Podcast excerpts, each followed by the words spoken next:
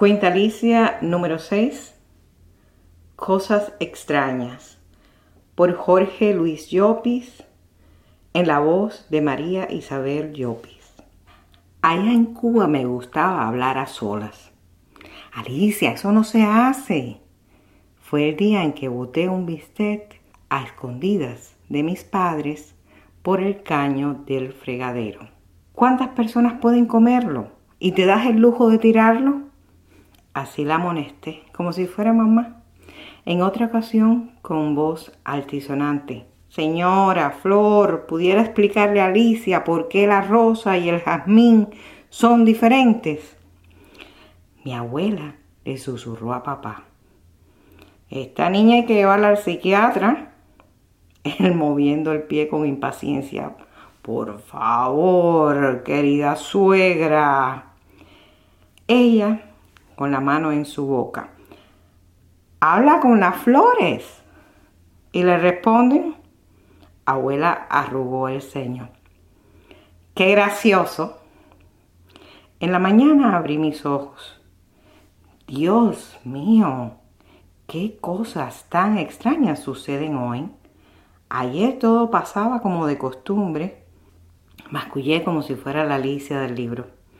Después de caer en el hoyo de la madriguera, su vida había cambiado por completo. ¿Y la mía? Mucho más. La otra Alicia, cada vez que lo deseaba, se ponía grande y chiquita. En mi caso no puedo ser negra a mi antojo y jugar con Kayla sin molestar a Bexy. Que el gato de Alicia desaparecía delante de sus ojos no es gran cosa. Lo impactante es que en este momento en Miami la gente se está enfermando en la calle, en el autobús, en la planta de carne del señor Floyd. Ahora me pregunto, ¿habré cambiado mucho? ¿Soy la misma? Las cosas extraordinarias que le pasaban a la otra son ordinarias comparadas con las mías. Ella veía al conejo que a cada rato miraba un viejo reloj, pero el coronavirus es invisible. ¿Cómo temerle? La gente diría, está loca, se asusta por nada. Sin embargo, el virus te muerde como un perro con rabia. Esa mañana la señora Floyd se levantó resfriada, con tos y falta de aire. Parecía una pelota de playa desinflada. Le preparé una limonada caliente con miel. Dame un par de pastillas. Se las alcancé. ¿Estás lista para la escuela? Asentí, mirando sus ojos apagados. Pobrecita, qué mal se sentía. Por primera vez Kevin salió de casa sin el de talk. Al dejarme en la escuela no hizo ninguna chiquillada de tirarme del cabello, dar un beso con sus dedos de punta sobre mi frente o pellizcarme un cachete. Cruzó la calle distraído y el claxon de un auto lo hizo saltar. En la tarde, Kevin no vino por mí. De pronto mis ojos no encontraban el camino de regreso a casa. Los zapatos tantearon la acera hasta llegar a la puerta. Estaba abierta nadie en el apartamento. Y mi mente se hizo un remolino de agua y arena. ¿Dónde están? Caminé como una ciega en medio de una sala diminuta. Encendí el televisor. El gobernador informa que el coronavirus está bajo control, que no se reportan enfermos en la Florida. Los golpes en la puerta ahogaron las palabras del locutor. Kevin entraba con su bicicleta. Estaba agitado. Mamá tiene el virus. Mi cara se entumeció como si fuera de poliespuma. Hay muchos enfermos en el hospital. Le miré y luego al hombre de la pantalla. Me senté atolondrada en el sofá. Cálmate, Alicia. Recuerda que cuando la otra Alicia se alteraba, no sabía qué hacer. El señor Floyd emergió de la calle con la llave en la mano.